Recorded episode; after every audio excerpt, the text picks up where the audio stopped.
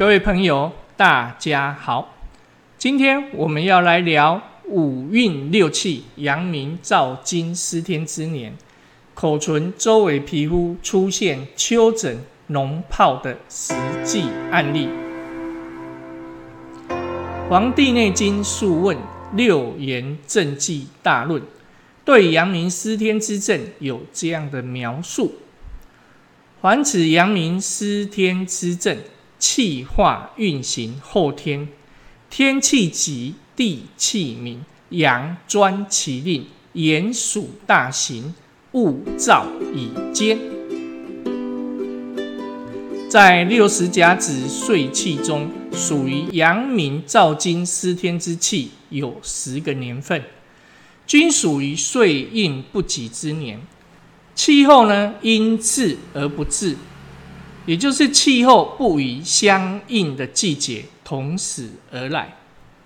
阳明照金司天之年，上半年呢，气候偏凉，特别是在三之气所属这一段时间之中，也就是在该年的小满至大暑以前，尤为清凉，气候严重。反常，上半年呢气候偏凉，下半年呢偏湿偏热。二零一七丁酉年属于阳明照金司天之年，中运呢木印不及，阳明照金亢盛，特别是在下半年哦，这个下半年受到这个债权呢少阴军火的影响。它的气候呢偏热偏燥。本案的医家观察到，在这一段的时间呢，痤疮也就是青春痘，那一种叫做臃肿脓疮的疾病，还有肝癣、湿疹、皮炎，还有紫癜。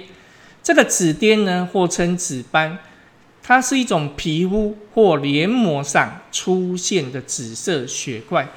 特别是小朋友呢，小儿呢，幼儿出现出血性疾病中一种常见的疾病，也就是说，在下半年呢，由于受到少债权少阴君火的影响呢，以上所描述的这些皮肤方面的疾病呢的发病率增加。那本案一家自二零一七丁酉年九月份学用沈平汤来治疗皮肤病，取得了较好的疗效。接下来呢，就是本案一家使用沈平汤来治疗口唇周围皮肤出现丘疹、脓疱的实际案例介绍。本案的案主呢是一位小女孩，九岁，她的口唇周围皮肤出现丘疹、脓疱呢，而且反复发作，长达两年余。这个小女孩曾经在其他医院呢被诊断为嗜酸性脓疱性毛囊炎，是一种病因不明的炎症性的疾病。它不会有痛痒，那曾经用过皮脂的类固醇激素内服治疗半年余，虽然有好转，但停药一停药就会再发作。其他药物像抗过敏药、抗生素等治疗很多日，但是没有效用。这两年来啊，辗转应用，甚至于用中药治疗，但是呢，所收到的疗效呢甚微。二零一七丁酉年五月，本案一家给予中药玉女煎，这是一种治疗胃热阴虚症的一种药方，还有竹叶石膏汤。它本身也有清热生津、益气和胃的功能，还有犀牛地黄汤，它本身可以清热解毒。其他像白虎汤啦、清胃散啦、清胃泻黄散等方药呢，加减同时呢，给予火针治疗。这个火针它本身具有这个针刺和灸疗的双重作用，可以治疗一些经久不愈的创口或其他的慢性溃疡。由于火针本身能温通经络、行气活血，使它的气血呢运行畅通和加速，所以呢，这个伤口创口本身周围淤积的气血可以流动消散，那病灶周围的营养可以增加，可以促进这个伤口的组织再生，这个创口的愈合自然就可以加快。那。这个本案一家曾经在五月份治疗过这一个小女孩，那也给了上述的药方，甚至以火针的治疗，每周一次，再加上外涂他克莫斯暖膏，这是一种治疗皮炎不含激素的一种暖膏。那用以上诸法呢去治疗，虽然有疗效，但停药呢？还是会在复发。这个小女孩在二零一七丁酉年九月白露节气后八日又来复诊，因为停药已经长达两周，所以这个皮疹又再起来复发。那本案一家查见这个案主呢，这个小女孩呢，她的口部周围皮肤红斑略肿。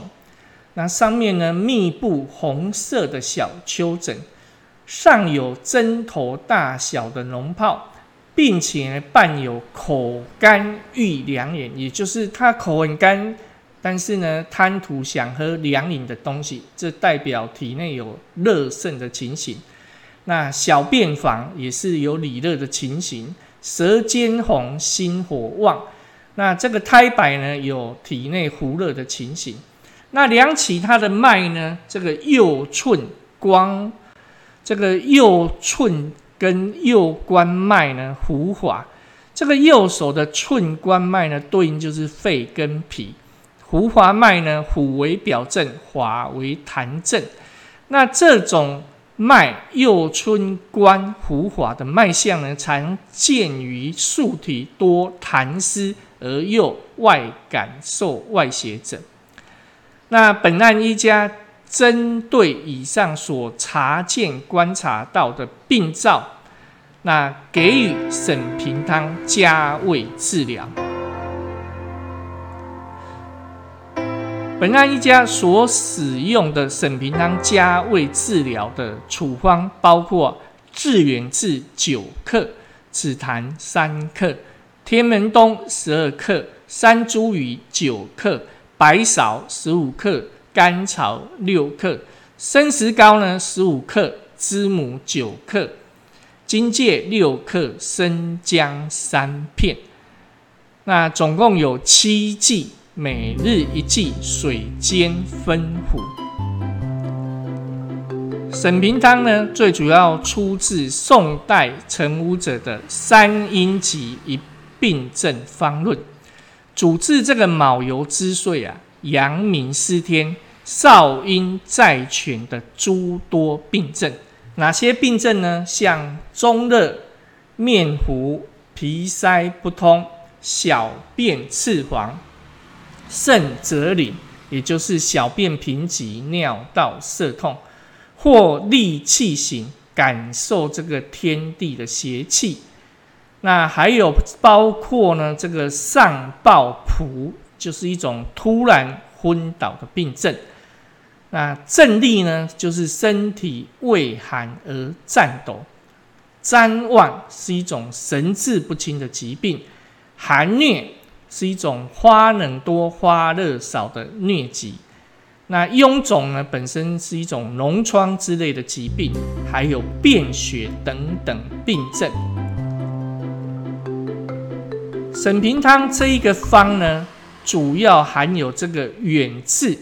这个远志呢，它可以疏通气血之壅滞而消痈散肿。紫檀香呢，可以解毒消肿；天门冬养阴润燥，清火生津；山茱萸呢，可以养阴、摄精、炼精。那白术呢，用于脾虚水停，那而为痰饮吼、水肿、燥湿利水有等等这样的一个功效。那白芍呢，主要用于肝阴不足或阴虚有热，甘草、生姜等等。那本案一家的加减方生石膏呢，它本身有清热泻火、除烦止渴、收敛生机这样的一个作用。知母呢有清热泻火、滋阴润燥，经济呢可以用于外感表症。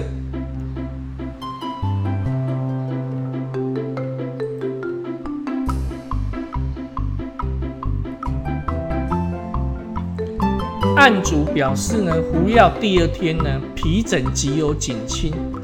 那一整的七剂服完以后，整个这个红肿还有脓泡都有明显的减轻，而且感觉比激素还要有效。二诊的时候，本案医家查见这个案主啊，本身这个皮疹啊红肿已经不明显。那密集的丘疹脓泡也消退了将近三分之二，口呢也已经不感觉到干，那小便呢能微微略黄，还有一点舌红苔薄白，脉右寸关呢略大。